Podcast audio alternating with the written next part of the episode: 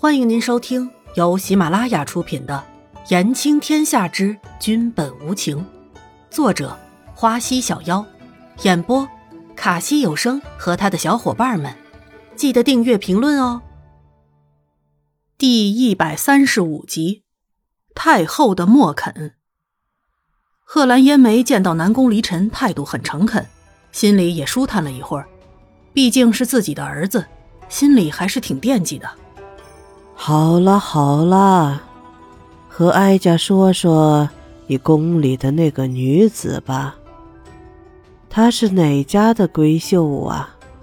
贺兰烟梅听贤妃说南宫离尘把那个带回来的女子安排在了自己寝宫，就诧异了。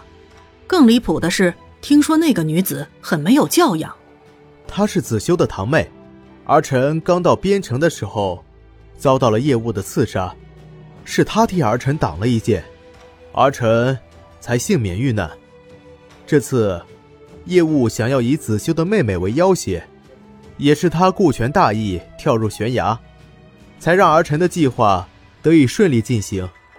所以，于公于私，儿臣都有责任治好他的伤才是。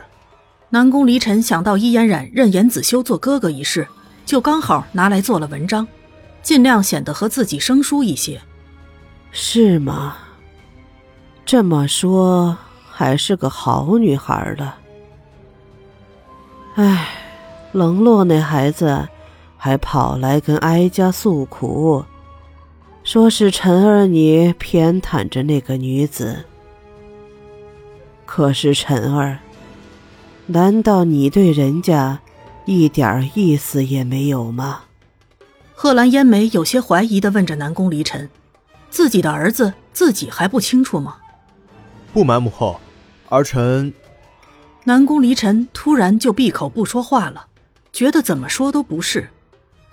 贺兰烟梅看到南宫离尘的样子，也证明心里想的七八九了。好了，有空就带过来让哀家瞧瞧吧。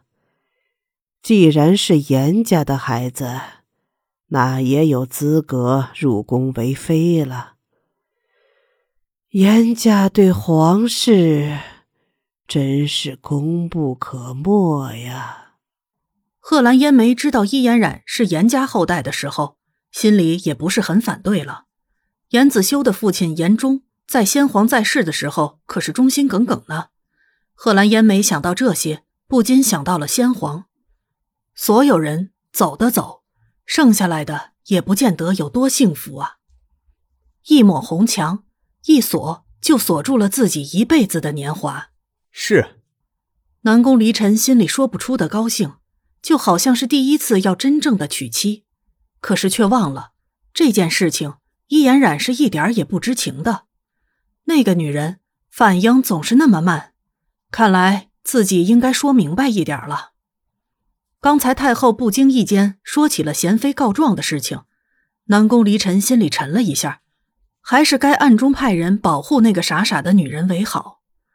接下来的几天，就是伊嫣然带着玄和宫的奴才们在皇宫里面乱窜着，一时间风声四起，各种谣言不绝。当然，伊嫣然的平易近人也没有被少传。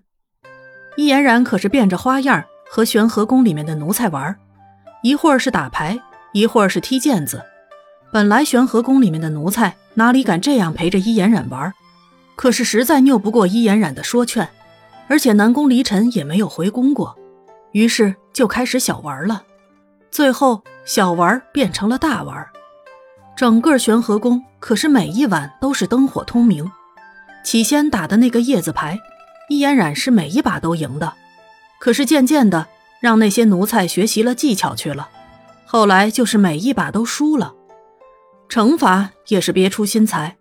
就是在输的人脸上贴条子，伊嫣然以前是贴别人，现在是被人贴了。有几次，其他宫里面的奴才还偷偷的趁着主子睡觉了之后溜过来玩，伊嫣然当然是不亦乐乎了。有这么多人陪着自己玩，多好啊！好在这样的日子还过得很舒心。自从那天之后，也没有南宫离尘的女人来打扰自己了。说起来，倒还是奇怪了。自从那天南宫离尘走后，就再也没有回来过了，连严哥哥也没有来看自己过。听小德子说，这里还是南宫离尘的寝宫呢。南宫离尘不住在自己的寝宫，那住到哪里去了呢？